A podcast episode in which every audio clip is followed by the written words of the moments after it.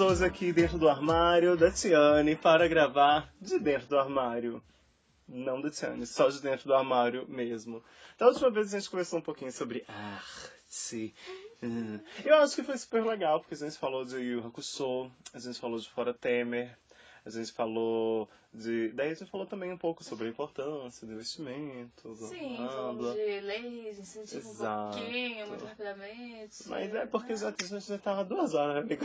É, então. Eventualmente tinha que dar uma se segurada. for deixar, a gente só vai falar sobre política, né? Ainda mais agora, nesse, É, nesse momento. é, né? agora, então, melhor né? deixa quieto. Preguiça! Enfim. Mas foi bem legal, acho que foi tipo, super produtivo, assim. Conversamos bastante, aprendemos muito um sobre o outro. E novamente vamos nos apresentar, porque, né, a menos que você seja um fã ávido, já está assistindo o segundo episódio, porque, Tcharam! sabe, você tá assim ávido, já assistiu tudo que vocês já fizeram. Dois, É, né? oi. Esse é agora, vezes. né? Então você já assistiu o, o anterior. Ou ouviu, desculpa, não sei como é que vocês chamam de podcast. Você assiste ou ouve. Eu assisto Enfim, com os olhos do ouvido. Ah, né? né? Quem Ok. Ok, vamos deixar. Mas vamos apresentar. Eu sou o João Henrique, eu sou um cientista? Hã? Cientólogo. Ciento, um cientologista? Eu não sei, eu sou biólogo, eu sou formado em biologia e é isso aí. A Tiane, Eu sou Tiane, eu sou formada em artes cênicas, sou uma arteira. arteira. Olha ela, como, como, como faz arte essa menina. Hum, Uma E como no primeiro episódio a gente falou assim da área de expertise de Tiane Antunes, hoje a gente vai falar da minha área de expertise. Ah, acho que é, né? Ah, não, é, é, tá, a gente tá, tá, tá no caminho pra isso, né? A gente vai falar de ciência. E acho que talvez seja esse nosso, nosso novo tipinho de podcast. Ah, uma semana a gente fala sobre alguma coisa relacionada com arte e conhecimentos artísticos. E na semana seguinte a gente fala sobre ciências e conhecimentos científicos. Porque, só que, por exemplo, agora a gente vai falar mais geralzão mesmo, sabe? Que nem a gente fez com arte. Eu acho que é melhor, né? É, a gente vai seguindo assim. E, Surge um tema, a gente manda o tema. A gente vai lá e manda. É, E exato. você que tá ouvindo, quer mandar um tema pra gente? É, então, se você quiser falar com a gente. Caixa postal. Mande sua carta para Caixa Postal 1348 Curitiba. Não, não manda. Eu nem sei se é Caixa Postal. Né, Eu não sei nem se é assim que funciona a Caixa Postal. Não tenho a menor Eu ideia. também não faço ideia, Mas eu vou dizer que assim que a gente tiver vários, vários fãs, A gente vai ter. a gente vai ter. E vai Nem mostrar aqui os recebidos. Exato. Oi meninas, tudo bom? Hoje a gente recebeu essa cartinha aqui da Flaviana, tá? A Flaviana diz, ela é de Maringá. Eu não sei, a gente joga cartas para cima e pegar. Sim. Se você quiser entrar em contato com a gente, é, tem o meu Twitter. O meu Twitter é ótimo, ele é JAO321. Bem adulto, bem sério, João321 no Twitter. Tinha muito João na época, né? Exato, Né? daí eu João é tive que ser fácil. o O meu João nome sempre tá 321. disponível, é incrível. Olha aí. Eu não vou nem passar pra vocês, gente. Muito complicado. Segue o João, fala com ele. É, né? pode mandar uma. DM ali no Twitter, que tá Isso. tudo bem. Talvez no futuro a gente tenha uma página em algum canto aí, só pro podcast. Mas agora, se vocês quiserem comentar de verdade, tem no SoundCloud, vocês estão ouvindo pelo SoundCloud. E se vocês estiverem vendo pelo YouTube, uau, parabéns. Porque, né, no- normalmente as pessoas não ficam vendo uma hora de áudio no YouTube, mas Verdade. a gente tem lá a nossa Mas conta. hoje em dia, com a possibilidade de baixar também coisa do YouTube, Pois acho é. que é mais comum, né? Hum, é As verdade. pessoas só ouvirem. Então a gente tem lá, de dentro do armário no YouTube, é de dentro do armário e tá lá. Você pode olhar, pode ver, Pode mandar pergunta. pode mandar, pode mandar like, perguntas comentários, dislike, é verdade, tamo lá. etc. E se você tá ouvindo do iTunes ou da Apple Podcast, do Apple Podcast, dá uma review pra gente aí. Coloca lá umas estrelas, fala, nossa, eles são muito! Alguma coisa. Exato, eles são incríveis! Maravilhoso. Eles são maravilhosos. Tem voz de gente bonita. Eles têm voz de gente bonita. Meu, eles têm uma voz de gente muito bonita. Porque. Ah, hello, meninas lindas do Brasil. Está começando mais um de dentro do armário. Enfim, vamos falar de ciência. Vamos. Ah, o que, que eu tenho pra dizer sobre ciência? Ah, não, eu tenho uma coisa super legal a dizer sobre Diga, ciência, essa é bem real. Ah, é falar sobre a minha história com a ciência. Hum. Ah, então, eu tava escrevendo aí meu projeto de doutorado E no projeto de doutorado você não precisa colocar seu currículo, né? Mas eles pedem para você mandar uma carta de apresentação. Aí nessa carta de apresentação é legal você falar o que, que você já fez na sua vida, que envolva a área acadêmica. Não precisa ser só acadêmico, pode ser também uh, profissional. Mas normalmente eles querem É saber. né? É quase um currículo. É quase um currículo, exato. Mas aí você manda aquela carta de apresentação porque eu gosto muito Por deste. favor, me escolhe. É, exato. Esse programa de pós-graduação tem tudo para me preencher como ser humano e me elevar a uma nova categoria, a um doutor que sabe muito de. Sabe Deus lá qual é o programa de pós-graduação que você vai fazer. E normalmente você tá falando super bem do programa, porque assim, se você quer fazer um doutorado, gente, já são cinco anos. Você tem que gostar daquilo. Você vai ficar cinco anos fazendo só aquilo. Tem gente que faz em quatro, que tá ok. E nos Estados Unidos tem uma galera que faz assim em 10 anos. Fica mil anos fazendo. Nossa, eu não Sim. sabia que era tanto tempo, doutorado. Tipo, não, não, é de 4 a 6 anos no Brasil, porque é o, é o, é o, é o que tá na lei. Aham, Se passar disso, é, daí, daí dá, dá bad. É que nem você, você jubila. Você Ah, jubila. Você jubila um doutorado, imagina. Nossa. Mas os Estados Unidos não tem necessariamente um tempo limite. É quando você terminar a sua Vai. pesquisa, Vai seguindo a vibe. Exato, você vai seguir na vibe. Então tem uma galera que fica um tempão fazendo, né? Ah, e eu acho que em outros lugares do mundo também é assim, sabe? Não é necessariamente ah, limitado.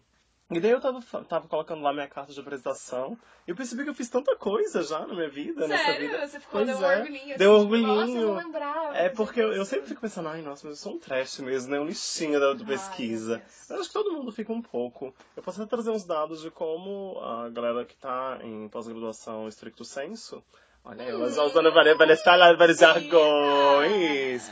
A pós-graduação estricto senso é basicamente doutorado e mestrado.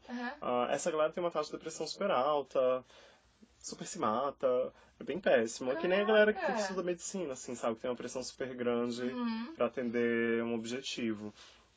Ah, e daí, quando você tá no meio disso, às vezes você esquece do que você já fez, sabe? Como, o que, que você fez para chegar até lá. E eu tava escrevendo essa minha carta de apresentação. E eu decidi usar um modelo. Não é um modelo, é que eu sei que uma, uma, uma, arti- uma artista, Olha só. Na verdade, ela não é artista, ela é curadora de, de galeria de arte. Uhum. Mas ela também pinta. Ela, Ah, então é. é, ela é uma artista, mas. É que eu não sei se as Ela é pessoas mais de, da área, mas de... de história da arte, assim. É. Tipo, é mais pensadora. Exato, exatamente. exatamente. Mais linda que a gente. Né? Porque eu sou curadora de arte. Uhum. Ah, meu bem. Enfim, quando ela se candidatou para a universidade que ela estudou, eu não lembro qual foi, eu acho que é Duke. Ah, Duke, A Marmaduke. Duque. A Duke, a Duke. Ah, ela fez uma carta da seguinte forma, porque assim, você vai fazer a sua carta de apresentação e você tem que tomar conta, tomar, tomar conta, Uma conta. toma, toma atento. Ah, Você tem que se cuidar para não parecer muito arrogante, né? Aham. Porque eu já fiz isso e eu já fiz aquilo, eu sou incrível, eu, eu sou Ah, maravilhoso, tá. porque eu tipo, você tem que se, se achar, mas não pode se achar. Exato. Tipo, Você tem que se hum, vender, mas não pode se Mas com achar. humildade. Exato. Humildade em primeiro lugar. Ah, e daí ela, o modo como ela propôs, que ela falou da carta dela, de apresentação, quando ela foi entrar na universidade, foi falando, ah, eu já fiz isso, eu já fiz aquilo, eu já fiz aquilo. Mas tem várias coisas que eu não fiz. Essas várias Ah. coisas que eu não fiz é o que vocês podem me oferecer. E eu achei, tipo, cara, genial. Vou pegar. Vou pegar, nossa, na hora. Já peguei, A já. primeira coisa que eu falei, cara, vou pegar sim, vou estar. vou estar vou tá utilizando, vou tá pegando. tá? Vou estar pegando pra estar passando pro, pro programa. E daí quando eu tava estudando, eu percebi, quando eu tava escrevendo, eu percebi que tinha várias coisas que eu já tinha feito. Um, antes de eu entrar na universidade, eu queria muito ser geneticista. Eu queria muito trabalhar com genética. Aham. Quando eu tinha 14 anos de idade, assim, bem Nossa, ah, nossa, quem com 14 anos de idade fala eu quero ser geneticista? Eu queria, e eu queria especificamente trabalhar com animais transgêneros. Transgênero não, é Transgênicos. transgênero. Sim, eu queria trabalhar com o desenvolvimento de transgenia em animais. Porque eu achava legal. Ah, e eu não tinha muito conceitos técnicos do que, de como funcionava. Eu tinha os conceitos básicos que a gente podia procurar, mas assim, muito além eu não sabia. Ah, eu já tinha, eu sabia que, por exemplo, existiam pesquisas para a produção de moléculas que não era daquele animal por aquele animal, eu pensei, meu, isso é um tipo de coisa legal. Aham. Ah, hoje em dia você consegue, por exemplo, tem pesquisas de produção de teia de proteína de teia de aranha em leite de cabra. Ah, então, Nossa! é porque a teia de aranha, ela é um dos materiais mais resistentes que existem. Então, Aham. ela é bem fina, ela resiste a uma quantidade de força muito alta. Ah, então, seria, por exemplo, um substituto para cabos de aço. Ah, só que assim, você precisa... Mas aí faz da proteína do leite de cabra? Exato, só que assim, você ia ter que ter 10 bilhões de aranha para poder fazer teia, Sim. para você pegar e fazer e deixar ela densa o suficiente para ter a força de um cabo de aço por causa do tamanho mesmo. Aham. Uma outra, um bicho que produz muita coisa é, por exemplo, vaca. Aliás, mamíferos, de modo geral, produzem bastante leite. Sim. Tanto é que a gente tem uma indústria de leite gigantesca no mundo. Sim. Ah, um- o que eles propõem é que, não precisa ser de cabra, pode ser de vaca também, que você cria uma vaca que ela tenha a capacidade de produzir teia de aranha dentro do leite dela. Sim. Mas você cria a vaca pra ela produzir a teia de aranha? Aham. Meu Deus! Daí quando você tirar, vai sair leite, não vai sair uma teia de aranha. Vaca, vaca-aranha, vaca-aranha. E tá lá voando pela cidade a vaca na dela. Eu imaginei o cara lá tirando meio ó. Então, não é isso. Vai sair leite, só que esse leite ele é rico em proteínas de teia de aranha. E daí você faz processo de modificação para poder extrair essa proteína para você poder utilizar, para você poder estar utilizando, Ah. para você poder usar como uma forma, sabe lá como você vai utilizar. Por exemplo, se você quer fazer uma corda muito forte, Agora tem vários exemplos, viu? Porque quando tá falando de ciência, tudo bem, né? Falar, esse é efeito prático da ciência. Ah, moça, aí ficou complicado, né? Né? Não, ele tem vários, tem vários motivos para você ter é, é, materiais mais resistentes, Uhum. os quais eu não consigo citar agora. Mas são vários. Mas são vários. O que me vem à cabeça mais próximo é para para construção civil.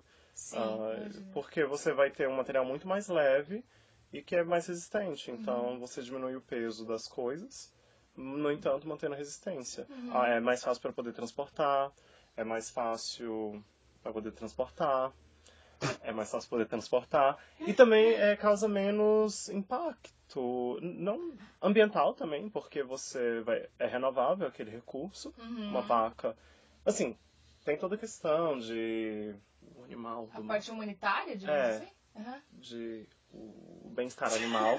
Isso. A pessoa tá aqui fazendo uns gestos loucos. Halloween, gente! Pô, parece um do quê? De manipulação? De... É, é que eu tava tentando pensar em bem-estar animal. Então, tem toda essa questão de bem-estar animal que, assim, tá, se você vai Sim, produzir mas- um- quadrilhões de vacas para poder produzir para a indústria ah, da, da construção, realmente vai ter um monte. Mas vacas são renováveis. Não são um, um, um recurso finito. Não é que nem, por É. exemplo, que nem. Não é como ferro. Porque se você quer ferro, você precisa minerar ferro. Então você tem que ter uma montanha que tem minério de ferro, daí você tira aquele minério de ferro, processa o minério de ferro. Depois disso, você não vai usar de novo. Existem processos de reciclagem, claro, super existem. Mas, né, Um dia vai acabar. um dia vai acabar, exato. Talvez daqui milhões, milhares de milhões de anos. Sim, porque ferro é, eu acredito, que seja o elemento mais abundante na Terra, na crosta terrestre. Ferro e oxigênio. Só que oxigênio não conta, porque normalmente o oxigênio é ligado com outro elemento. Por exemplo, a areia. Areia é óxido de silício, é sílica. Uhum. Então, tem oxigênio, que é silício e, e oxigênio. Ah, é a mesma coisa de um monte de óxido de ferro, porque tem oxigênio em tudo. Se você tirar o oxigênio, que, né, como eu disse, sempre está em reação, o que mais tem é ferro. Ah, se você se lembrar dessas aulas de geografia e ciência... Ah, não lembra, né? Mas não lembra. Aham, então, daí você tem ah, o que tem no, no núcleo da Terra. Ah, isso eu lembro. Então, Eu lembro desse desenho. Exato, Aham. nesse desenho você tem, por exemplo, NIF. que é níquel e ferro. Então você tem, tem na- bastante níquel na e Terra, bastante ferro. Exato, de exatamente. Então ferro é super abundante. Então se a gente tá falando que é, que é ferro, que vai acabar, talvez não acabe tão Não, cedo, talvez porque tem sim. bastante. E daí por isso que eles estão fazendo vacas modificadas. Exato. Então, por exemplo, vacas modificadas, elas são capazes de produzir algo que, ok, tem aquela vaca lá. Se a vaca morreu, A gente tem outra vaca. Entendi. E tá tudo bem. Essa vaca é alimentada com coisas que a gente pode produzir e a energia que a gente produz vem do sol. Não, olha hippie, né? Tipo, a energia vem do sol. Mas é verdade, tudo, 100% do que a gente come que é nutritivo, Uhum. vem, tem sua energia arraigada, pegada, tipo, ah, produzida através do sol. Porque o, a base de toda alimentação é a fotossíntese. Ah, Uhum. Seja de alguma coisa marítima, né? seja a partir de algas, ou seja a partir de coisas terrestres, seja a partir de plantas. Talvez a pessoa não. porque Eu, eu e Chani somos vegetarianos, tá? bom. Carne é crime, sangue. É! Mas pode modificar a vaca. Mas se derrete, tá tudo bom. Enfim, então a pessoa, por exemplo, a gente não come carne, mas. Se a pessoa não tá, mas eu como carne, eu aí? só como E carne, e aí vem do sol também, vem. Vem. Vem é. do sol. Por que, que, a, que, que a vaca come? Ou às vezes você come carne. Eu não como carne vermelha, eu como carne branca. Tá, o que, que o peixe come? O que, que o frango come? Ele come o quê? Come pedra? Não é. Ele come algum tipo de alimento vegetal. E o alimento de origem vegetal, ele cresce quando tem sol. Oh. Então, tudo que, tudo que é produzido vem do sol. Porque onde a gente chegou aqui? Ah, você tava escrevendo tua... Nossa! Mas deixa eu te perguntar uma coisa. longe. Essa modificação das vacas é na hora de... Como é que faz isso aí? Tem vários. Menina, tem vários modos de fazer. Vários Faça em modos. casa. Do it yourself. Você pega aqui, ó, esse pozinho, É, joga hoje na é bom, água e... meninas. Você pega aqui esse, esse embrião de vaca. Você pode encontrar em qualquer loja de embrião de vaca. Tá? Vários. Aqui em Curitiba a Tem vai vários. deixar. Aqui em Curitiba a gente vai né? deixar os links aqui, aqui embaixo no doobly-doo, tá? Não, tem pelo menos dois modos que eu consigo pensar como pode ser feito. Ah. Um deles realmente é fazendo uma modificação ah, no embrião. Uhum. No embrião que já existe, você bombardeia ele com partículas de ouro que tem ah, a sequência genética para a produção dessa proteína. Assim, aí vamos no básico. Ai, olha ela, toda Ai, professora. adoro. Então, ah, existe um. Existe o dogma central da genética. O que que é o dogma central? Você está se perguntando, nossa, mas o que seria o, dogma central da, da genética? O dogma central da genética nada mais é do que o processo entre pegar o DNA, que vai ser passado para RNA, e em seguida para uma proteína. Uhum. Esse é o dogma central. E como funciona? DNA e RNA são o mesmo tipo de molécula, são ácidos nucleicos. Uhum. Porque, né? DNA significa ácido desoxidorribonucleico e RNA é ácido ribonucleico. Por que que você faz isso dançando? Eu não sei, eu acho que. Ah, entendi. Eu achei que você Eu tinha decorado, sabe? Tipo, quando a gente decora pra vestibular, Ah. a musiquinha. eu tinha Não, é decorado. só. Enfim, ambos Ah, são tá. ácidos ribonucleicos. Então Tá. é mais ou menos o mesmo tipo de, de molécula. O DNA, ele tem muita informação. Então vamos supor que você tem um genoma. Ai, aqui quer dizer né? Genoma são todos os genes de um. Todos os genes não, toda, toda a sequência genética de um, de, de um organismo. Então você tem aquele genoma e ele tem 20 mil genes. Uhum. Então você não precisa ler todos os genes para poder fazer uma proteína. Vamos dizer, colágeno, né? Que faz bem pra pele. Né, bicho Então, jovem. faz isso ficar elástico, assim, sabe quando você puxa e a pele Volta hora. Uhum. Colágeno. Teste de juventude. Teste de juventude. Daí a pessoa assim, né? Tá 30 anos, puxa Fica lá assim, se puxando. fica lá pendurada.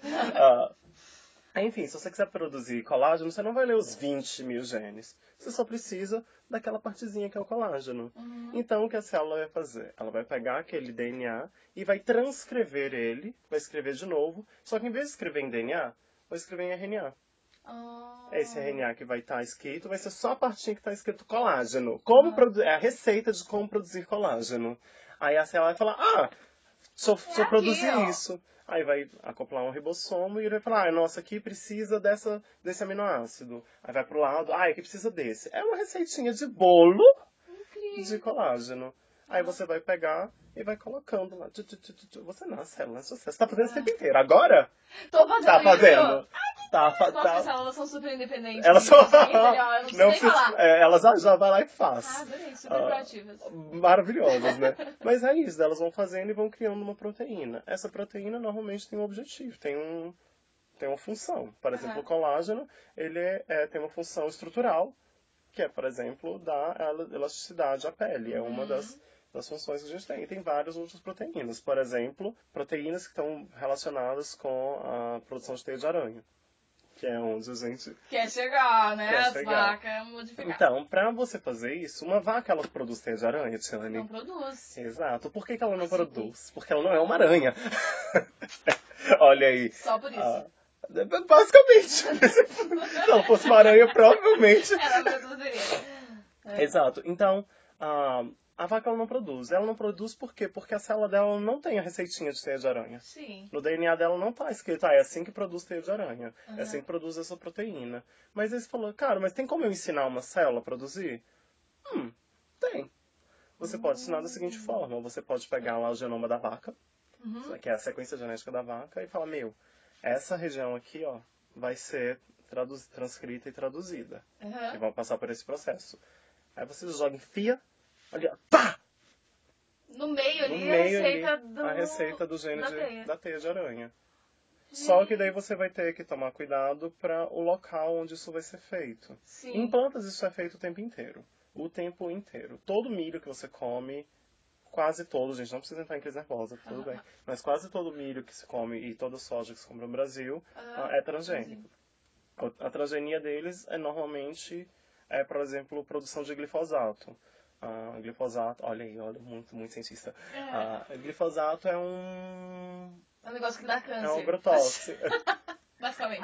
Não, não é um negócio da câncer, ele é um agrotóxico. E Ah. normalmente você jo- jogaria glifosato assim nas coisas, nas plantas, Oh, mas aí você faz a pra- própria planta produzir. daí você faz a própria planta Que produzir. Bem espertinhos. A questão é, a, a, a planta foi desenhada, foi designed, oh my Aham. god, ela foi plan- planejada para produzir glifosato principalmente nas, nas folhas, que é onde elas são atacadas. E se elas são atacadas nas folhas, se as folhas produzem glifosato, ela não vai ser mais atacada nas folhas. Então quer dizer que os, o- as sementes não vão ter glifosato, que é o que a gente come, que é, por exemplo, a, a soja. Uhum. Ah, até aí parece incrível, mas sem- isso é sempre feito ah, com plantas, é normal, porque só aquela região do genoma, aquela região específica, só é, só é transcrita e só é traduzida na folha. Então, quando a planta é colocada e testada, é claro, tem muito teste no meio, né? Né, Não é? Você chega lá, coloca charalhada. Leos, tá de Hum, primeira deu Nunca mais vai ter problemas. Exato, você vai testando até você ter certeza. Muitas vezes é teste e erro mesmo. Tentativa e erro, tentativa e erro. Você tem uma ideia que, meu, essa região do genoma é pra, só traduz coisa de folha. Então só vai traduzir coisa de folha. Às vezes não dá certo. Às vezes a raiz está produzindo, ou então às vezes a planta nenhum canto tá, tá, tá produzindo glifosato, é a mesma coisa com a vaca. Você teria que fazer com que as. Tá, então, tipo, como o leite é produzido por uma glândula, Uhum. vem do tecido ah, que inicialmente é ectoderme. Assim, é a mesma coisa que faz a nossa pele. Uhum. Ah, às vezes estou mentindo, né? Tô- Mas eu acho eu tenho quase certeza. inventando. Tô inventando agora. Então, uma das coisas que você poderia fazer é modificar só tecido ectodermal e implantar no embrião. Então, você já tem um embrião um pouco mais desenvolvido, Uhum. mas você criou algumas células dessa mesma vaca. Tipo, você pegou lá um, um espermatozoide e pegou um óvulo, fez Uhum. uma inseminação artificial e começou a desenvolver o embrião. É claro, a gente não consegue desenvolver um bicho inteiro fora do, do útero. Do forninho. É, do forninho, exatamente. Por enquanto a gente não consegue fazer isso. Dá pra fazer com o tubarão. Mas depois a gente. Aham. Ah, então você Meu pegou Deus! isso e você Ah. tira algumas células e modifica só essas células. Ah, é claro, você também vai cultivar as células e tal para tudo dar certo. Modifica essas células, vê se deu certo e devolve pro embrião. Mais ou menos isso. E como são células que só vão produzir coisas relacionadas com o tecido dérmico, talvez a vaca comece a suar teia de aranha. Eu não Meu sei. Deus. Não, então, tipo, são coisas que podem acontecer. Porque ah, esse tecido, ele, quando está desenvolvendo no animal, ele é, é responsável por, ah, por, se por se diferenciar em várias partes do corpo. Ó, por exemplo, a pele Sim. ou, por exemplo, as glândulas. Então, tem as glândulas sebáceas, que são as glândulas responsáveis É. pela, pela produção de alguma parte do suor. Então, talvez, os cientistas, as pessoas estão fazendo, testaram E daí foram ver, não tem nada, não tem uma gota de proteína de teia de aranha na vaca.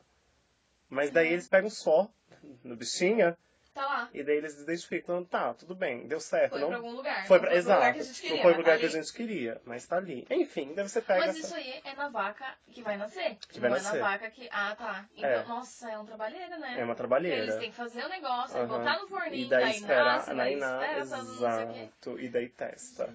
Essa é uma das formas de fazer. Mas, por exemplo, outra coisa que pode ser feita. E hoje em dia tem uma coisa assim. ah, porque, por exemplo, isso que eu falei, ah, você coloca mais ou menos aquela região do gene. Como se fosse fácil. Ah, porque a gente tinha muita dificuldade para garantir que o, o- a sequência de DNA que a gente vai colocar ficava no lugar que a gente queria. Sim, Existe uma dificuldade muito grande, ah, tanto é que parte disso é o que eu falei mesmo de bombardear com partículas de ouro. Você pegava a célula e literalmente atirava na célula. Ouro. Ouro, é, um monte de, de átomos de ouro coberto com o DNA que você quer que seja incorporado. Aham. E, era, e meu, isso não é particularmente preciso. Aham. Sim? Ah, mas enfim, existem várias outras formas. Uma delas, por exemplo, é você pega um vírus e o vírus, como funciona um vírus? Ele entra dentro de uma célula e toma conta daquela célula. Então, a célula que o vírus está parasitando, ela começa a produzir as proteínas do vírus. Porque o vírus ele não consegue produzir proteína. Aham. Ele não tem maquinaria para isso. Ah, então, ele tem um livro. Ele só não sabe ler. Aham. Mas sabe quem sabe ler? A célula.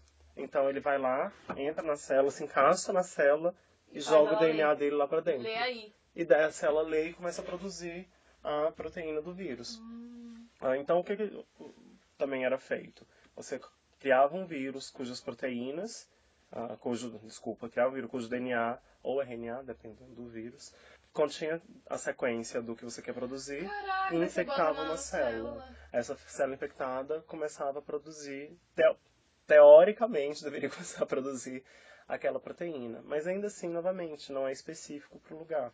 Porque você poderia fazer com uma célula embrionária, ou poderia, por exemplo, infectar uma vaca velha. a vaca velha. A vaca velha. A vaca velha. Só que assim, muito menos efetivo. Ah, normalmente isso é muito usado para bactéria. Por exemplo, você quer que uma bactéria comece a produzir ah, uma certa molécula, isso é uma das formas. No entanto, atualmente, nos Ah. últimos anos, tem uma, uma proteína chamada CRISPR-Cas9, CRIPR, CRPR, CRSPR, CRISPR, barra CAS9, CRISPR-Cas9. Maravilhosa! Maravilhosa! Você pode escolher o local do gene que você, do genoma que você quer colocar aquela, aquele DNA. Isso facilita bastante nesses processos. Mas isso é uma proteína que fizeram agora? Ou ela então, já existia, ela já descobriram existia e descobriram que ela é capaz de fazer isso.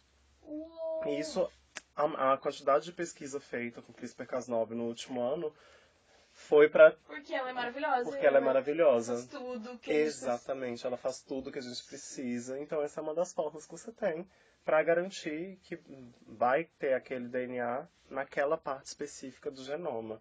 E daí você testa e coloca e vê se a vaca produz. Uma outra forma é aquilo que eu falei, que você pode infectar uma célula da vaca adulta, né? Você Aham. pega lá ela. Não necessariamente funciona. Isso são tudo, por exemplo, ah, hipóteses que devem ser testadas. né?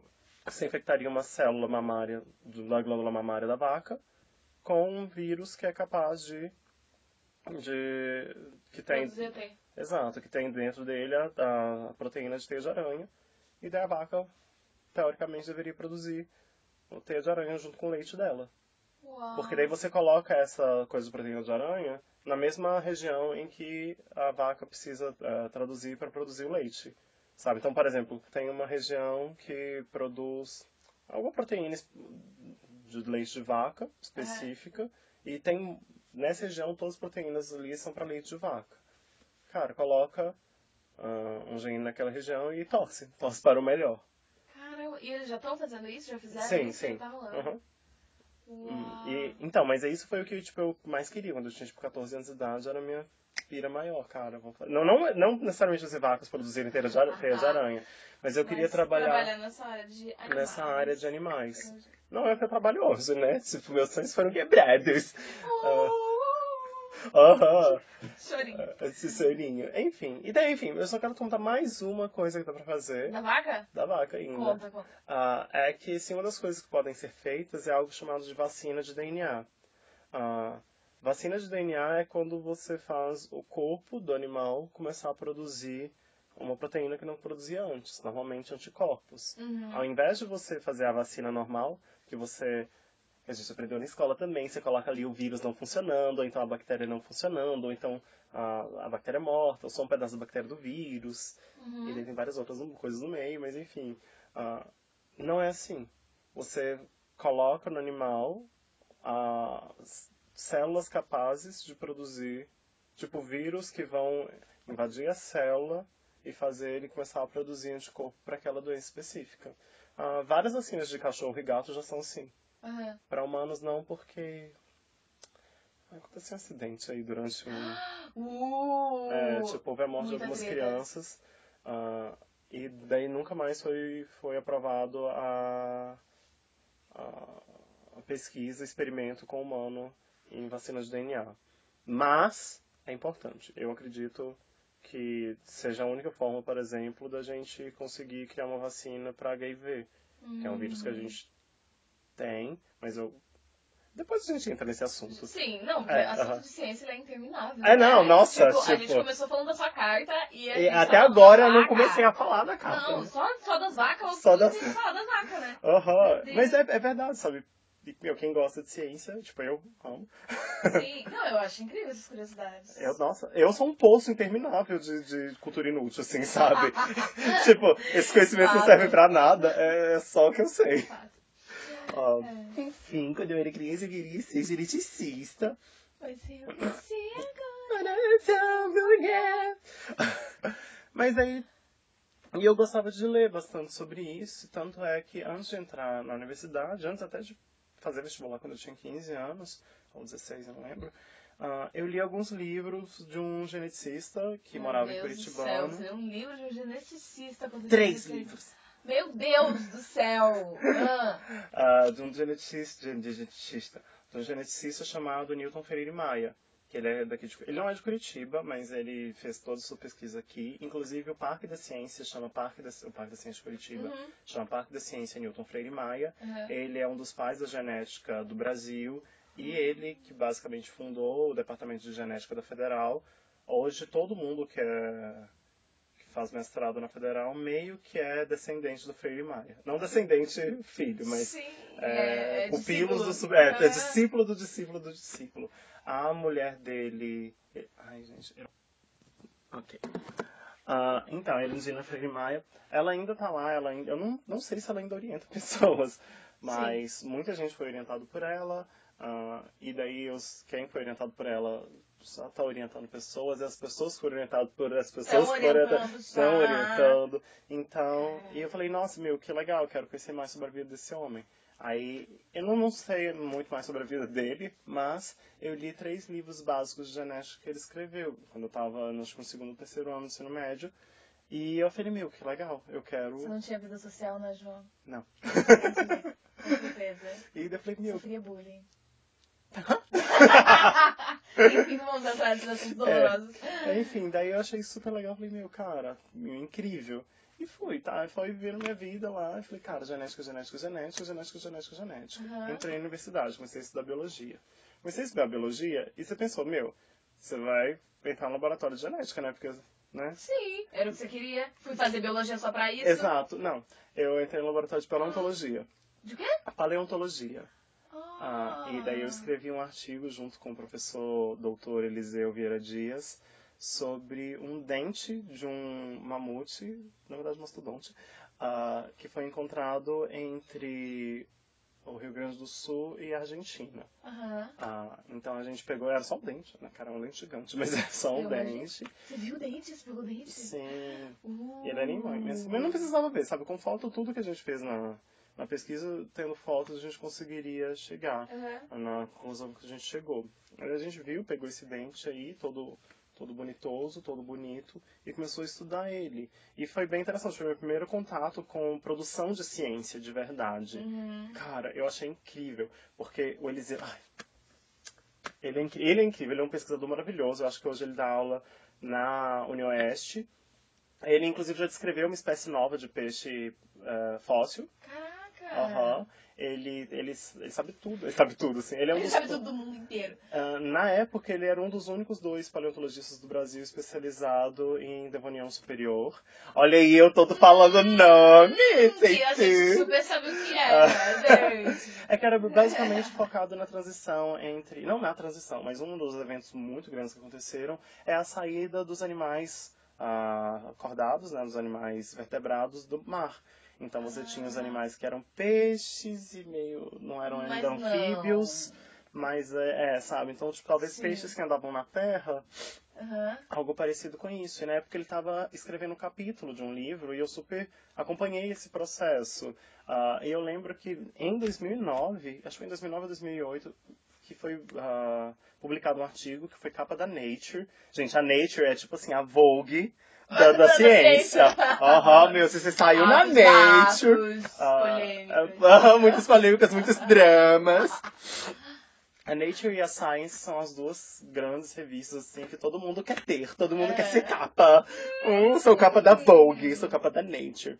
Ah, e não era um artigo do, do, do Eliseu, mas foi quando eles descobriram um fóssil chamado Tiktaalik rosé, na, eu acho que no permafrost da Rússia ou do Canadá, mas foi em algum, eu acho que foi na Rússia, talvez Suécia. No norte do mundo, onde Tá. era bem gelado, eles encontraram um, um fóssil de Tiktaalik, que seria tipo um link perdido entre ah, a saída do mar e chegada na Terra. Existem vários Aham. outros ah, animais nesse espectro, mas esse era um que Foi chamou super bastante. importante. Foi super, super importante. O artigo foi publicado naquele ano. Eu tive a, a oportunidade super legal de ler o artigo assim logo que saiu, porque o Eliseu falou: Meu, Ai, leia, porque a gente. Eu vou colocar no livro, né? Que é uma descoberta super importante, é super bom. Claro. E eu fiquei apaixonado por paleontologia. Eu falei, cara, que incrível.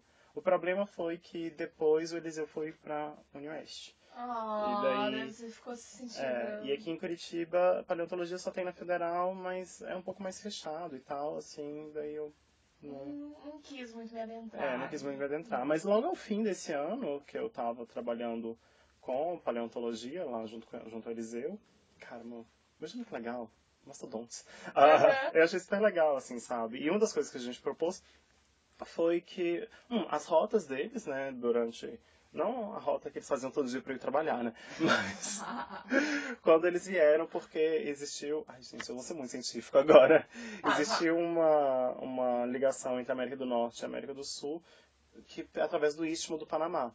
Porque eram duas- dois continentes di- diferentes. Eles não tinham uma ligação física por terra. A partir Tá. do- da ligação do Istmo do Panamá, ah, houve a grande, uma das grandes migrações. Que muitos animais que vieram do nor da América do Norte foram para o sul e muitos animais da América do Sul foram para o norte. Cara, isso foi quando, mais ou menos? Ai, amiga, tem tempo. Super científico. Super, eu não lembro, eu não lembro. Ah, mas eu vou colocar a voz do Google. Tem tem, tem, tem, ó. Adoro. Ai, não, eu, eu vou procurar aqui. Aqui também é fácil de achar. Há 2,8 milhões de anos atrás, Ah, em média.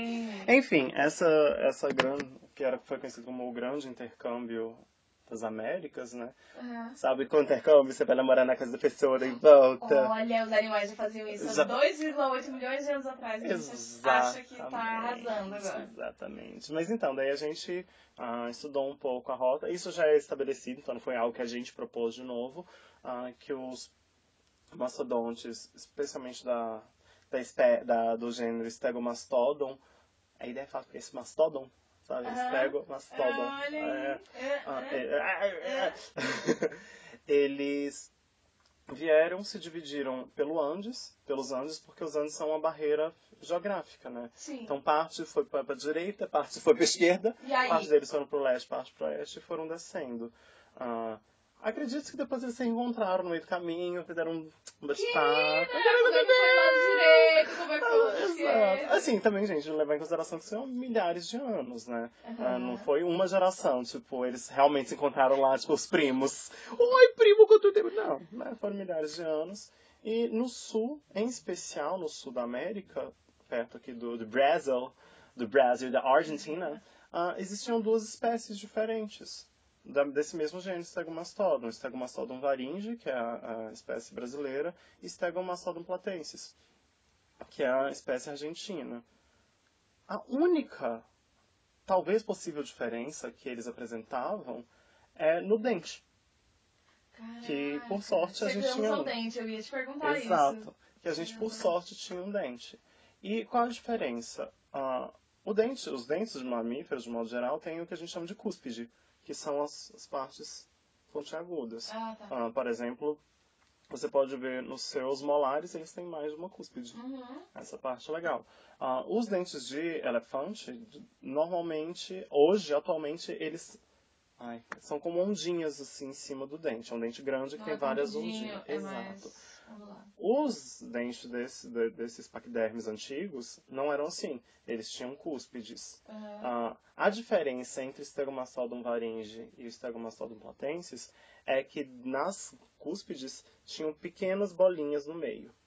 Só isso. Só isso. Eita. E daí a gente colocou, tá, é suficiente para serem duas espécies diferentes?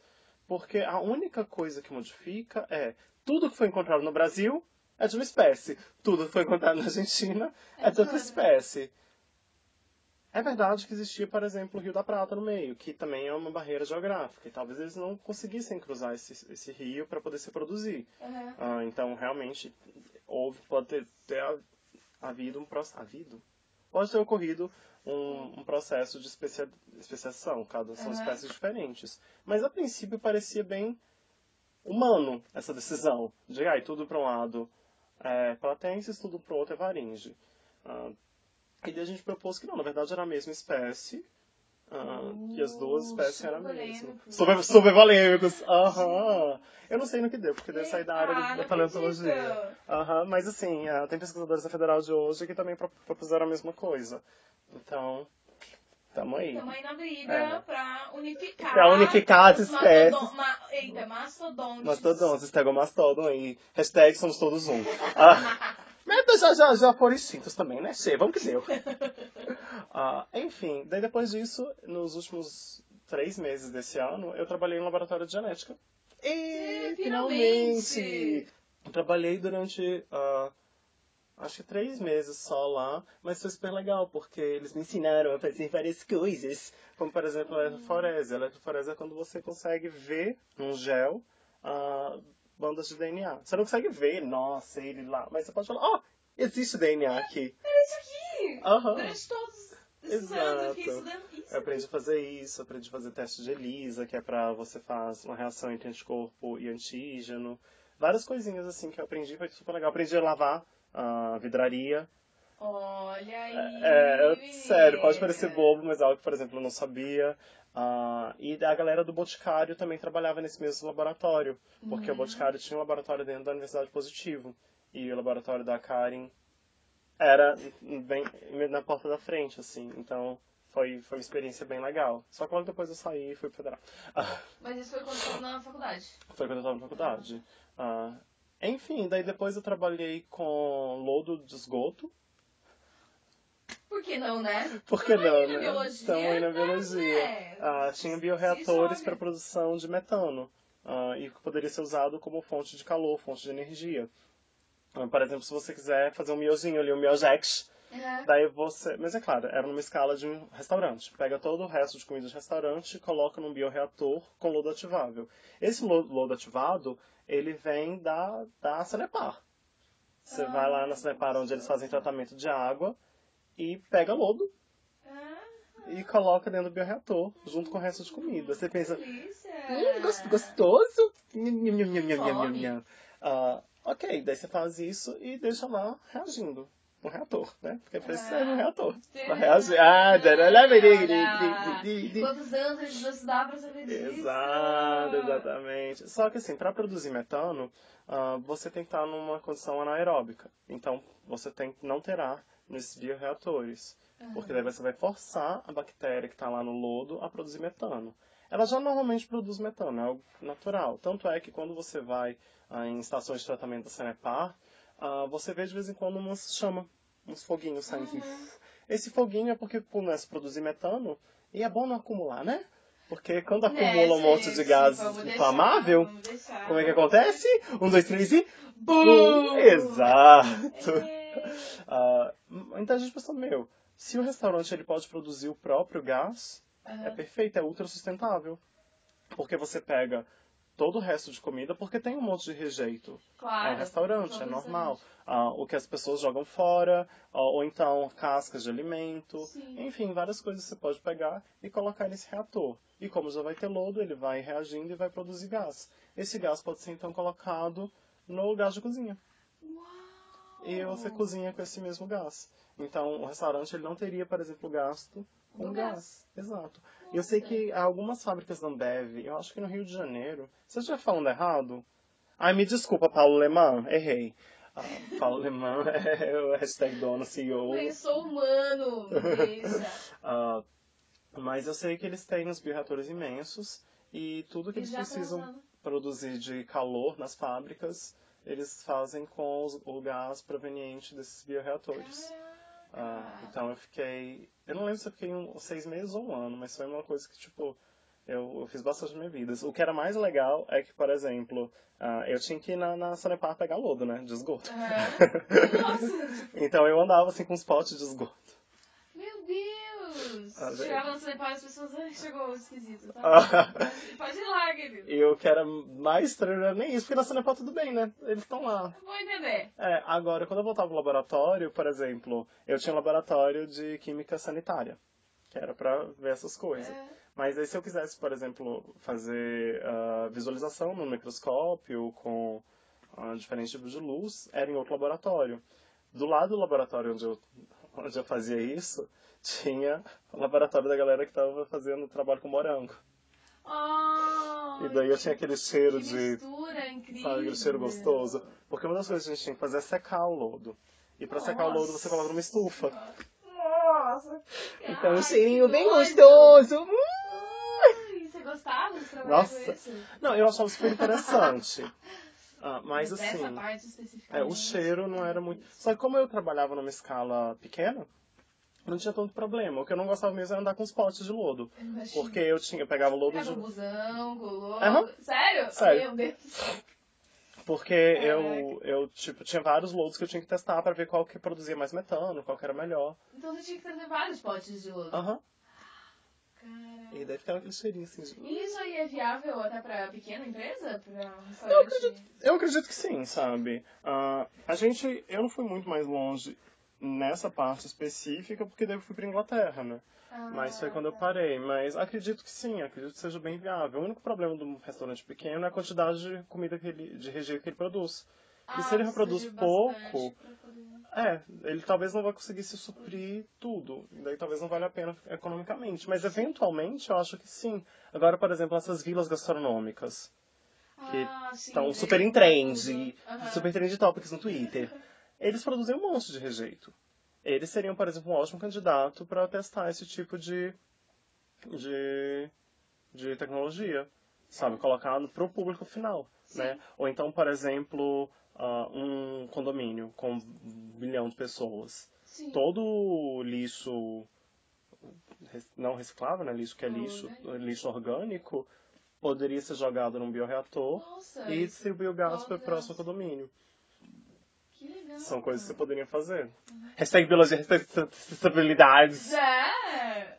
Ah, então eu trabalhei com isso e eu trabalhei também num lugar chamado Estúdio Cidade e Biodiversidade, que foi inicialmente uma, uma que foi uma iniciativa da ONU, né, da Universidade, da, da Universidade das Nações Unidas, Uhum. eh, encabeçado pela professora doutora ah, Tatiana Gada. Ela é incrível. Nossa senhora, ela dá aula de arquitetura na UTFPR. Então as pessoas do UTFPR não importa que vocês acham da Tatiana, ela é incrível.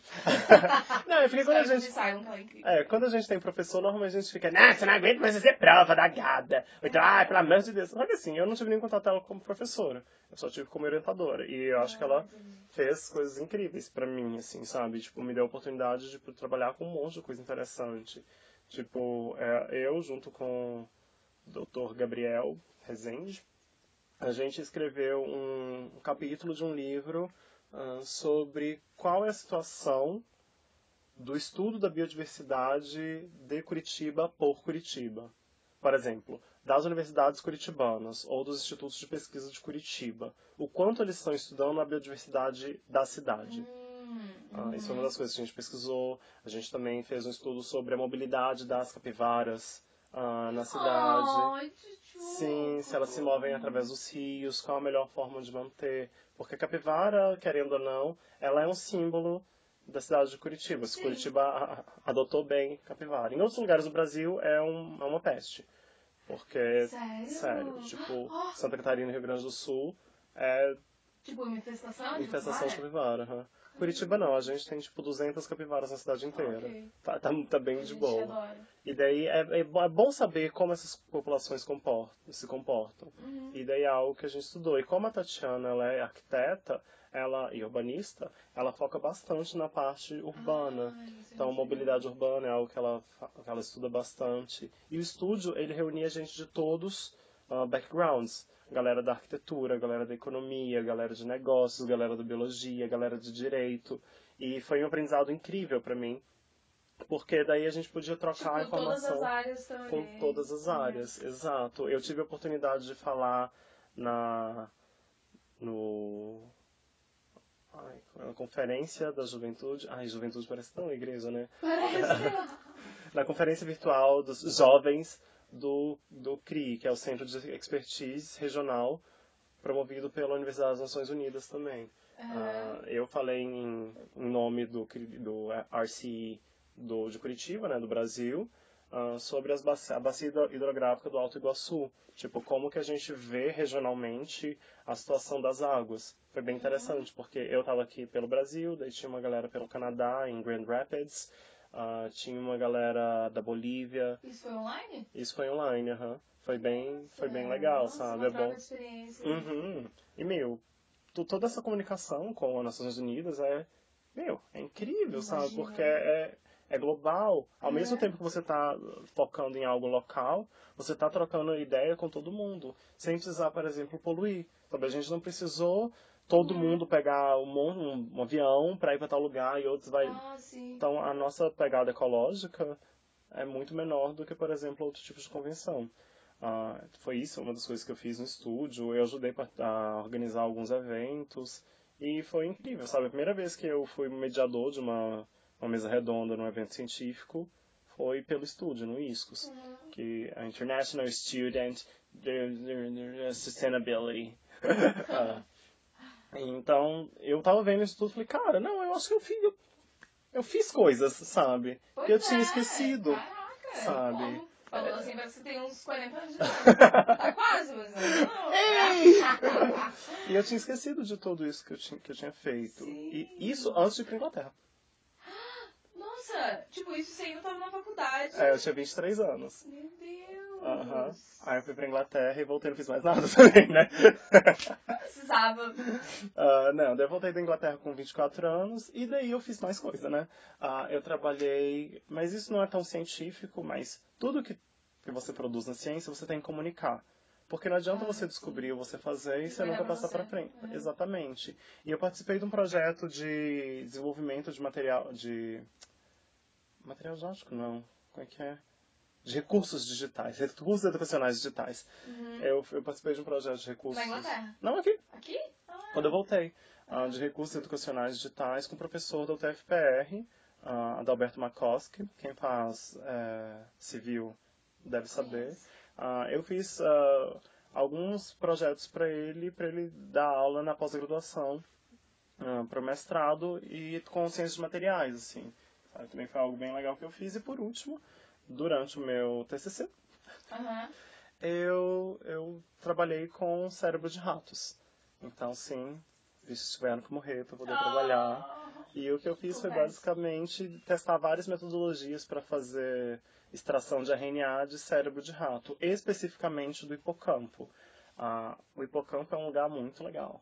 Imagina. É uma coisa o muito- bagulho é louco. O bagulho é louco. Através do hipocampo, você transforma uma memória de curto duração para uma memória de longa duração. Uhum. Então, eu tô falando isso aqui pra você agora. Se, não, se as informações não passarem pelo hipocampo, aspas, Aham. se elas não passarem pelo hipocampo, elas não vão ficar armazenadas com uma memória de Nossa, longa deve ser um duração. super problema no hipocampo. Sim, e tem o. Porque só as informações dos anos 90 e 2000 passam na minha cabeça, entendeu? Tipo, coreografia Axé Music, Nossa, tá aqui, ó, no hipocampo, passou ali, ó. ó, tá Várias vezes. guardadíssimo. Agora, as coisas importantes, cadê? E tem umas coisas que são super interessantes, que eu lembro quando eu tava escrevendo o meu TCC. Ai, é, cara, isso é um tópico que eu gostei muito de estudar. Ah, tem um, um, um caso de um paciente H. Ah, esse paciente H, ele sofreu um trauma e ele não tinha hipocampo. Ah, porque teve que tirar o hipocampo dele. E muda um pouco a personalidade da pessoa, naturalmente. Você tá Sim. tirando um pedaço do seu cérebro. né, Do, do... Seu encéfalo, desculpa, não é cérebro. Nossa, o meu, pro, o meu orientador, ele sempre falava, não, é encéfalo. Cérebro é só assim. Ah, é um pedaço do encéfalo. É, porque você tem vários, vários, várias coisas no cérebro. Por exemplo, você tem o cerebelo, o cérebro, que são duas coisas diferentes. O cerebelo não faz parte do seu cérebro. Gente, ver. que- Ó, tá tudo ali, tudo é É, sério. é, é tudo isso. Então, eu sempre falava isso daí, ele, ele sempre me corrigia. encéfalo. Ah, então você tira um pedaço do encéfalo e vai causar algumas diferenças. Sim. Então, né, não tem como. E o hipocampo, mas além disso, uma coisa que era muito interessante é que esse paciente H, ele não retia informações de longa duração. Então, o que acontecia? Eles faziam experimentos com ele, por exemplo, chegava lá e falava coisas com ele, blá, blá, blá, blá, blá. Ele não lembrava do de você, depois. Na próxima sessão de experimentos, tipo, uma semana depois, ele não lembrava que você existia. Porque não... não, não É quase como esses filmes de comédia romântica que a gente vê, que a pessoa tem Barrymore. informação, Exato. e tem que se apaixonar todos os dias, e. Exato, Adam Sandler, inclusive. Né? Adoro. Ah, que ele não, não lembrava. Mas, Caramba. É. o que, que a gente tirou? De... Ai, muito legal. Porque, por exemplo, ele não conseguia fazer isso, mas ele conseguia aprender novas habilidades. Hum. Então, por exemplo, uma das coisas que você tem que fazer é desenhar. ah, você tem do- dois lados do papel. Sim. Então você vê um e desenha o outro, sem ver o outro par. Tem uma, uma- tem uma barreira entre um e outro. E daí você desenha isso. As primeiras vezes você desenha ficar zoado, né? Mas aí você vai aprendendo. É uma habilidade motora que você tem Sim. de reproduzir algo que você está vendo. Ah, e um do, parte dos experimentos que eram feitos com esse paciente H, gente, tá tudo bem, ele não ficava numa jaula, e ele, ele morava na casa dele, tava tudo bem. Ele foi por livre e espontânea vontade. gente não- Exato, é, não era, tão- não era tão agressivo assim. E uma das coisas era isso. Entre outras coisas que você pode aprender, outras habilidades que você pode adquirir. Essa habilidade ele retinha. Mas essas habilidades corporais? Físicas? Físicas e até algumas, eh, por exemplo, como resolver um, um problema de matemática. Sabe, eh, sabe aquela, aquela coisinha tipo, ah, eu tenho um barco, três pessoas. Sim. Coloca duas, uma vai, três Aqueles volta, de nove lógica, fora. Aham. Isso. Ah, isso também era uma coisa que ele, se ele fez uma vez, ele conseguia fazer de novo. Ele não lembrava de ter feito antes. Porque essa, essa memória não passava. Tipo, vocês podiam dar pra ele toda vez que ele fosse a mesma, o mesmo problema. Ele resolvia. Ele resolvia. Na hora. Ele não. Ele não resolvia na hora. Ele, é por exemplo, ele tinha a mesma ah, graduação de aprendizado que uma pessoa que tem e tinha hipocampo normal. Então, vamos supor, você, Tiane, eu te dou esse tipo de problema. Aham. Você vai demorar, sei lá, um minuto pra fazer. Tá bom. Aí, daqui a uma semana, eu te dou de novo. Daí você vai demorar meia hora. Daí, da- na próxima semana, 15 minutos. Na próxima semana, 15 minutos. Na próxima semana, 15 minutos. Porque vai estabilizar eventualmente, né? Ó, 15 minutos, 15 segundos, 15 Ah, segundos. tá. Eu, já fiquei, nossa, a primeira vez eu demorei um minuto, depois eu demorei uma hora. Qual que é o meu Não, problema? A primeira vez, um minuto. A segunda vez, 30 30 segundos. segundos. e Ah, a tá. terceira, 15. A quarta, 15.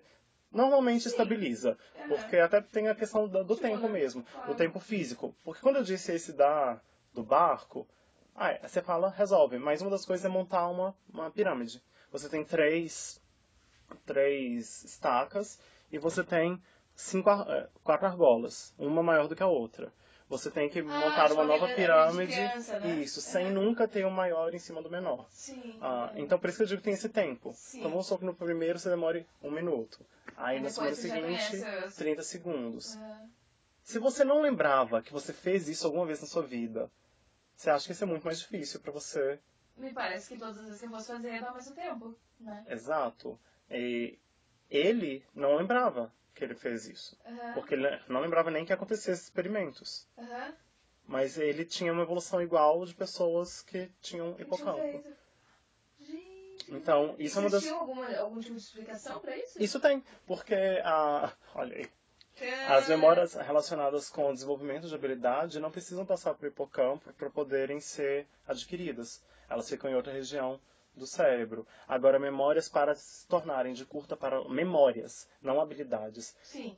ah, para se tornar de curta para longa duração, precisa da- passar pelo hipocampo. Agora eu não lembro o nome, é porque né, tem um tempinho que eu não vejo, mas eu não lembro o nome do, do lugar exato, mas tem um local no hipocampo. O hipocampo já é um pedaço pequeno, mas tem um lugar no hipocampo Menor que você tem a maior concentração. Se você tem, se você mantém, mesmo que você perca um pedaço do hipocampo, mas mantém aquela região, show de bola. Você ainda consegue fazer transformar memórias ah, de curta duração para memórias de longa duração. Mas ele lembrava de coisas do passado dele, Aham. assim? Antes dele sofrer o acidente, De ele lembrava tudo. Ele lembrava. É.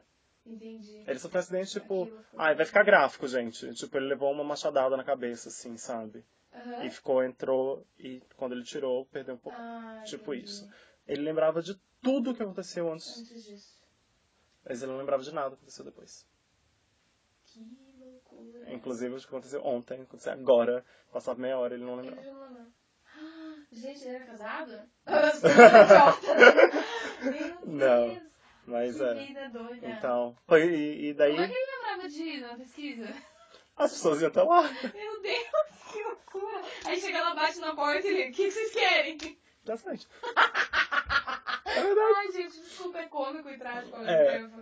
Enfim, e daí eu estudei como fazer a extração de RNA de cérebro de ratos, Wistar, Aham. que para a gente poder justamente pesquisar quais são quais proteínas estão relacionadas com a formação de memórias de longa duração. Porque, por exemplo, se a gente conseguir descobrir o que uma proteína específica que está muito relacionada com esse processo, cara, eu devia ter estudado para falar isso aqui, porque eu, eu sei o nome de todas as proteínas, eu estudei tudo isso, eu fiz Sim, mas tem é né? Aham. Ah, você poderia, por exemplo, usar elas como um medicamento para Alzheimer. Porque Alzheimer Ah. justamente são pessoas que não conseguem formar memórias de longa duração, ou têm mais dificuldade para formar memórias de longa duração. Sim. Já se sabe hoje que em ratos, não necessariamente humanos, ah, ratos quando eles são estimulados a pensar, a fazer coisas, eles costumam não ter, eles costumam, eles normalmente não têm déficit de memória quando eles são mais velhos. E uma das coisas que você pode fazer, como cientistas, ah, é, é modificar o rato, ou então tratar o rato para ele desenvolver uma forma de Alzheimer. Ou você tem, aham, ou você tem um rato transgênico que ele, sem- aqui, todos os clones dele vão desenvolver Alzheimer porque eles têm, eles produzem algo que façam que eles não tenham retenção de memória depois de um tempo, né, depois de Uhum. certa idade da vida. Ou você espera ele viver lá três meses e começa a injetar ah, alguma proteína específica nele para ele começar a perder a memória, de propósito. Sim. Você faz isso de propósito para simular um Alzheimer. Sim. Ah, então a gente sabe que, por exemplo, ratos, tá lá, três- desde de sempre, a gente está estimulando. O que a gente estimulava da seguinte forma, a gente colocava eles numa. Normalmente eles ficam numa jaulinha, numa jaulinha, né? Uma Uhum. gaiolinha pequena, com mais outro, um rato às vezes. Ou sozinho. A gente fazia estimulação de duas formas diferentes. Um, fazia uma mansão, jaula para eles, que tipo assim, muito grande. Ah. E a gente tinha vários brinquedinhos que a gente ia mudando. A cada semana colocava um brinquedo novo, porque quando tem alguma coisa nova, o rato ele, ele, ele é estimulado a analisar, a ver aquilo, Ah, a pesquisar, sim, a brincar, para ver como é que é. Exato. Isso é uma das coisas que aumenta, mas no caso de ratos especificamente, o que mais aumentava era a sociabilidade. Se eles tinham outros ratos para sociabilizar, eles tinham menor problema de perda de memória. Caramba! Aham. No caso de humanos, provavelmente não é isso. Provavelmente é mais o estímulo mesmo. Tem algo para estimular a fazer. Por exemplo, Sim. ai, sabe, aqueles velhos que faz a Palavra cruzada. palavra cruzada, Sim, porque te faz lembrar o tempo inteiro, Mas, sudoku. mas até a socialização também. Ah, a socialização porque também. Eu vejo, é, tipo, a minha avó ela tem Alzheimer. Uhum. E, e ela, a gente descobriu muito tempo, mas demorou bastante pro Alzheimer dela progredir, porque ela era uma dessas senhoras que ia pra baile, ia pra Uhum. viagem, ia pra fazer muita palavra cruzada. Então acho que é um conjunto, né, também. Assim, não, é, é, não, não é, não é que, ai, nossa, vai curar, mas assim, Assim, diminui é, bastante diminui, o né, processo, exato. Ah, e daí você poderia isso ou também para pessoas que não têm, Certo, sim. é, mas que querem melhorar a capacidade de, de... Mas até pra gente que ainda é jovem, que geralmente o Alzheimer Uhum. se manifesta em pessoas mais velhas, né? Pra Uhum. gente que ainda é jovem, também é importante ter esse tipo de estímulo. Exato, sim. Porque a gente não sabe se a gente vai ter um nome. Uhum. E daí o que a gente tá pesquisando é, por exemplo, achar uma coisa que poderia ser, virar um remédio. Entendo. para poder estimular o aumento, a produção de uma proteína, ou então efetivamente usar aquela proteína como reposição. Por exemplo, Uhum. você toma aquilo e show de bola, sua memória vai ficar um pouquinho melhor. Mas aí de uma forma científica, não, ai, eu toma ginseng e tal. Ah, porque não tem pesquisa sobre isso. Então, Ai, essa gente, foi a base. Isso. Sim, então essa foi a base. Eu fiz o primeiro passo, né, que foi Sim. como que extrai o RNA de forma barata. É, como que eu extraio RNA de forma barata e efetiva. Hum. E depois a gente vai estudar os RNAs para saber o que, que o, o hipocampo está produzindo. Que, que proteína. Você lembra quando o RNA produz a proteína? Aham. Então, para você ver aí. quais. E se você extrair DNA, você vai ver tudo. RNA é só o que a célula vai precisar, porque a célula não vai ficar transcrevendo tudo aí que nem a louca. Aham. Ela vai transcrever o que ela precisa. precisa. Então a gente fez isso. Eu acho legal falar que a gente falou no começo desse áudio que a gente é vegetariano, né? Ah, e você agora tá falando que você fez experimentos em ratos. E o João fez uma coisa muito legal no TCC dele, que ele, assim, ele tentou ao máximo reduzir o número de ratos que ele ia precisar no experimento. Uhum. Então, assim, teve todo um cuidado. Porque, infelizmente, quando a gente tá falando de ciência, a gente tem que testar num, num, existe modelo animal. Uhum. alternativa, né? Isso é verdade. Eu não, não lembrava disso, mas é bem verdade. Quando foi proposto, foi proposto fazer o experimento, eu acredito, com 50 ratos. Ah, eu não queria, porque eu já era vegetariano. Uhum. Ah, e eu, não, eu, meu, eu olhei, cara, eu acho que não precisa. Eu acho que a gente consegue fazer de uma forma que ainda seja estatisticamente válido, mas que use um menor número de animais possível. Eu pedi para o meu orientador, pro meu co-orientador e para minha orientadora, se eles, se eu fizesse uma proposta para eles, se eles aprovariam ou não. Eles falaram, eles falaram, olha, vai, pesquise, estuda, faça os, os- calcule e veja se faz sentido. E daí eu tentei ao máximo. O cérebro de rato é pequeno. O Uhum. hipocampo é menor ainda. Nossa. E o que eu propus foi dividir o hipocampo em três pedaços e a gente testar assim. Então, para cada rato, a gente podia fazer três experimentos, em vez de fazer um experimento por rato. Tudo bem, tudo bem. Ah, isso, por exemplo, diminuiu em um terço a quantidade de animais que a gente ia utilizar. E chegou um momento que, quando eu achei que não precisava mais fazer experimento, por exemplo, eu já testei um método, não funcionou. Eu testei ele de novo, não funcionou. E não achei um bom motivo, às vezes só não funcionava. Eu tentava fazer com outro, a outra amostra que a gente tinha, não do hipocampo. Fazer uma amostra de qualquer outra coisa para ver se pelo menos. Porque assim, o, o cérebro é um tecido muito gorduroso. Então eu tentava fazer com tecido não gorduroso para ver se funcionava. E se funcionava, ou funcionava muito mal, ou não funcionava, eu nem tentava pegar mais um rato, porque Não ia funcionar. não ia funcionar. Exatamente. Ou então eu tentava fazer com tecido adiposo. ah, justamente para testar, para ver se, se eu consigo acessar RNA através de um, um tecido que é altamente gorduroso.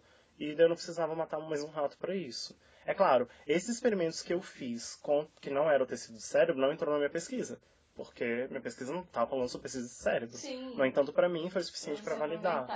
Exato. máximo O Exatamente. sacrifício, né? É, é, mas é, Sim. você vai, tanto é que a palavra usada é sacrificar. Não é, ai, matar o rato. Não. Ah, você vai sacrificar. A gente precisa sacrificar três ratos. A gente fala a palavra sacrificar e ela tem o significado que ela tem. Sim. Ah, e, enfim, é- ainda é um modelo bom, um modelo importante. Que, por exemplo, e assim, a outra saída seria fazer em seres humanos. Mas não estamos podendo. Mas né? a gente não tem- preferido sacrificar o chato, É, infelizmente. entendeu? Então outro, outro modelo seria isso. E esse é um modelo bom. No, nesse caso específico é um modelo Aham. bom. Ah, nem todos nem todas as doenças podem ser experimentadas em ratos, nem todas podem ser em coelho. Algumas coisas a gente pode experimentar in vitro, tem bastante coisa que dá para ser Uhum. vista in vitro. Mas assim, in vitro normalmente é antes do in vivo. In vivo no Em bicho. algum momento vai ter que ser experimentado em animais. acho. Se a gente for usar em humanos, sim. Aham. Se não, Não tem porquê. não tem porquê, exato. Não, não tem. Ah, mas se a gente for, daí precisa. Enfim, daí meu mestrado, blá blá blá blá blá. E mas- daí a carta do Enfim, doutorado. é, então, daí na carta do doutorado foi justamente isso. Eu Você tava. Eu fui colocando essas experiências. E quando eu tava escrevendo, eu falei, nossa, Arrasei! arrasei. É, é, sabe, tipo, eu fiz coisas durante a minha vida. Porque eu tava muito me duvidando, assim. Aham. Porque o meu mestrado foi bem horrível, assim, sabe? Eu, não, eu foi bem estático. Eu fiz bem pouca coisa relacionada com, com ciência durante o meu mestrado. Eu só fiz o meu mestrado, sabe? Sim. Enquanto na graduação eu fiz pra- de tudo, sabe? Pra tudo Ai. quanto é lado. E eu tava assim, foram dois anos que eu fiquei muito me duvidando. Aí agora quando eu tava escrevendo minha carta de apresentação do doutorado, eu falei, cara, eu não sou tão cagado. Ah, ops. Eu não sou tão, eu não sou tão zoado quanto eu. Quanto eu tava achando que eu era. Aham, e isso é uma coisa que eu achei interessante, né? Quanto tempo a gente já tá gravando Já aqui? tá menina? 1h20. Eita. Já é bom acabar. Já, já é bom tá, tá, encerrando. Ah, Aham. enfim, acho que foi um grande monólogo da minha parte. Mas quando o assunto é ciência, é isso. Eu vou ser a, a, a, entrevistadora, tá? Eu vou ser o entrevistado, porque assim, né? Vai, Eu nega, vou ser- biga, Tiane. Eu vou ser a pessoa com perguntas idiotas, do tipo, todos os galinhos Ele tinha nascem resposta? Todos os ovos nascem pintinhos, adoro essa. Ou fala, tipo, né? paciente H era casado? Porque, né, gente? Mas é uma pergunta real, tá ligado? Claro, tipo, eu sou aqui tá, tá, Enfim. né? então foi isso, pra conhecer um pouquinho mais da minha vida científica acadêmica. é. Imagina que a gente passou um episódio inteiro falando só das suas experiências. Tipo, tem é. muita coisa pra falar de E tem muita, né? exato, tem muita coisa pra falar.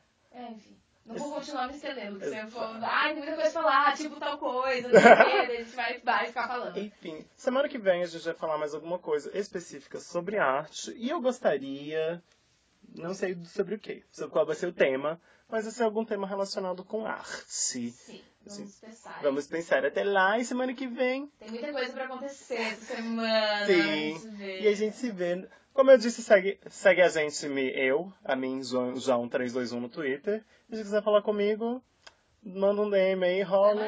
Daí eu me taguei lá. Pode dar sugestões de coisas pra gente falar. Pode falar, nossa, vocês estão falando altos erros aí. Também. Também. Estamos aí abertos. Estamos aí abertos a acontece, né, críticas. gente? Aquele grandíssimo beijo. Tchau, tchau. Tchau, tchau.